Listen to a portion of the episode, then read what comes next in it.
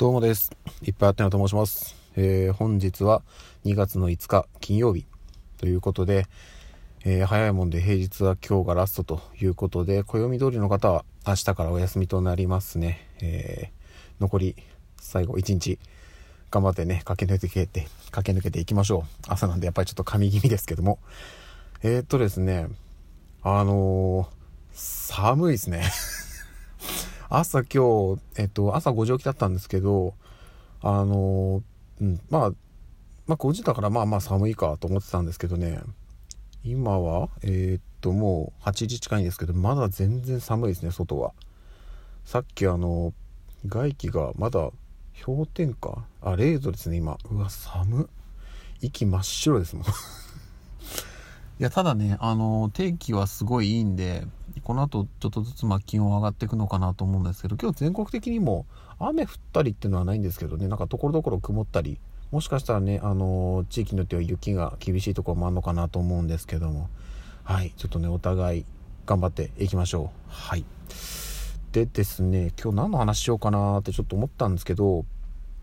うんとまあねまたエピソードトークになっちゃうのかな。あのー私のまだ高校時代のお話なんですけどえっ、と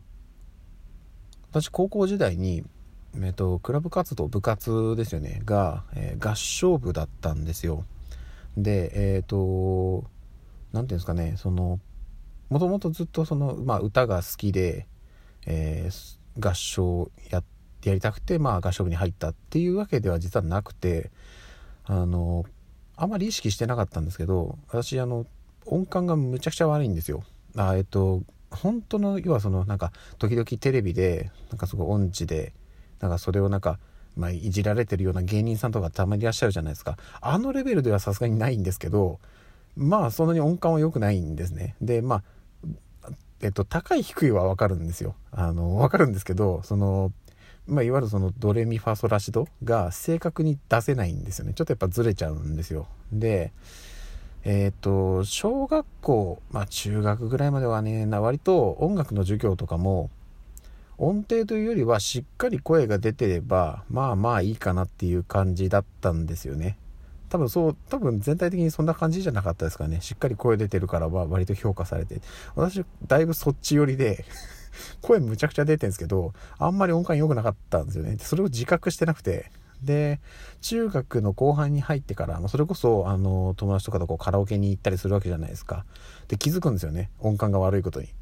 で、もうカラオケにももう行きたくなくなって、で、ほとんどそういうのにも呼ばれても行かないでみたいな日々を送ってたんですけど、高校に入った時に入学式で、あの、要は、その時の合唱部の現役の方が、えー、舞台に立ってその学校の校歌を歌ったんですよ。でそれを聞いてすごいうまいなと思ってあこの人たちの中に入って練習すれば自分のこのひどい音痴治るんじゃないかなと思ってよしちょっと高校生活合唱部頑張ってみようかなと思ってえっ、ー、と合唱部に行くことにしたんですよ。であのまあなんかねやっぱり入学してすぐなんであのクラブ活動の要は勧誘ですよね。新入生をこううちの部活にみたいな感じでこうみんながその新入生のもう取り合いになってるんですよ。あの門の辺りで。で私はもう正直合唱部に入るって決めてたんでその辺はもうスルスルっと抜けて帰ろうとしたんですけどで門を出る間際のところで声かけられたんですよ。で、なんで声かけられたかっていうと、あの、合唱部興味ないですか？って言われて、で、おっ？と思ってパッと振り返ったら、あの、男性の、た、えっとね、その当時だから2年生ですかね、高校2年生の方がいらっしゃって、で、あ、はい、あの、ちょっと興味あります、みたいな感じで、まあちょっと話をして、あ、じゃあ、あの、明日、あのこの時間来てくださいよみたいな感じであの声かけられたんですよね。でえー、っと実際にまあその翌日行こうかなと思ったんですけどなんとですね私あの自分のクラスを教えてたために迎えに来てくれたんですよね。その当時の先輩が。でついて一緒に行ってであの合唱部の要はそのまあえっと体験入部みたいな感じになるのかな、うん、なるんですけどいわゆる例えばその体育会のとこ体育会系の部活だったらちょっとこうなんか体操着に着替えて練習に参加してみたりとか。あとはそのまあ制服のまんまその現役生のその現役のその部活やってる風景を見てとかっていうのを多分体験入部みたいなのをやっていくのかなと思うんですけど合唱部はですねこれ多分異質だったのかな。あのまあえっと部室は音楽室なんですよ。で音楽室に入るとあのテーブルがこう何ていうんですかねこう向かい合わせに並べられていてで椅子があってあの現役生がこうまばらに座ってるんですよでその輪の中に入ってお菓子とジュースを 食べて飲んで、えー、話をするっていうね謎の これがあのどうやらその合唱部のもう例年のその最初の勧誘というかあの新入生いらっしゃいの歓迎の会みたいなものらしいんですよね。で全然その部活しなくて。最初のうちはもう本当にお菓子食べてジュース飲みながら先輩のさこれがで先輩がむちゃくちゃ話がうまいんですよ。みんな。で、ね、本当に面白くて。で私もともと合唱部に入るってもう決めてたんであのもう席座った瞬間に「あ私もう合唱部入ります」って言ったんですけどで「あよろしくお願いします」って言われたんですけどまあ結局毎日のようにその会には行ってて。で話を聞いてるとですねちょっとこうなんかあの私が思ってたのと違ってというのもあの私のその何て言うんですかねあの 目標というか音痴が治ればいいやぐらいの感じで行ったんですよ。どうやらですねそこの合唱部むちゃくちゃレベル高いらしいんですよ。っていう風になんか聞いてるとなんかそんな感じがしててなんか毎年のようにコンクールで金賞を取って全国大会にも行ったりしてっていう経験があるみたいな感じでえー、みたいな。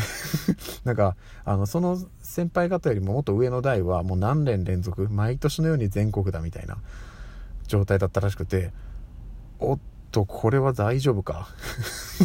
そんな中私はもう座った瞬間に合唱部入りますって言ったけど大丈夫かな？ついていけるかな？っていう風になっちゃったんですよね。でえっ、ー、とまあ実際にその練習始まってうんちょっとこうねあの自分も声を出してみたりしてでここはこうだだってこういろいろ指導してもらいながら頑張ってはいたんですけどやっぱりねなかなか最初うまくいかないんですよ。1年生の時は本当に苦労しました。でうんまあ、あの当時ねその新入生、まあ、私と一緒にその同じ学年で入ってきた部員の人も中にはやっぱりもともとそういうのをやられた方やられていた方もいてうん、やっぱり優秀な人も何人かいるんですよね。でそんな中でもう全然な状態からの全然っていうかもうほぼマイナスからのあれなのでいやー最初は辛かったです。うんというか最初というかだいぶ辛かったですね。なんですけどあの、まあ結論から言うと、えー、3年間合唱部居続けたんですよ本当にあのもう卒業の間際までいたんですけど音感はね完全には治らなかったです。結局、あの、音痴克服できずと いうことで、えー、私の音痴だいぶ重症なのかもしれないですね。うんまあ、ただ、あのー、その高校生活の間に、まあ、私自身はね、音感がそんなに良くないんですけど、良くないなりにカラオケで、えっ、と、盛り上がれる方法みたいのをね、見出したりもして、まあちょっとそれはまた別の機会で話そうかなと思うんですけど、合唱部もね、エピソードむちゃくちゃあるんですよ。あのいい思い出も悪い思い出もたくさんあるんでちょっとその辺の話もねまたどっかで、えー、させていただきたいなと思うんですけどまあそんなこんなでですねえっと、まあ、そういったきっかけで合唱部に入ったのにちょっと思いのほか合唱部のレベルが高かったというお話でございました。もしかしたらその合唱経験者だったら同世代の方だったらあれですかね同じ舞台というか大会に出た方とかもいるかもしれないですね。本当にあの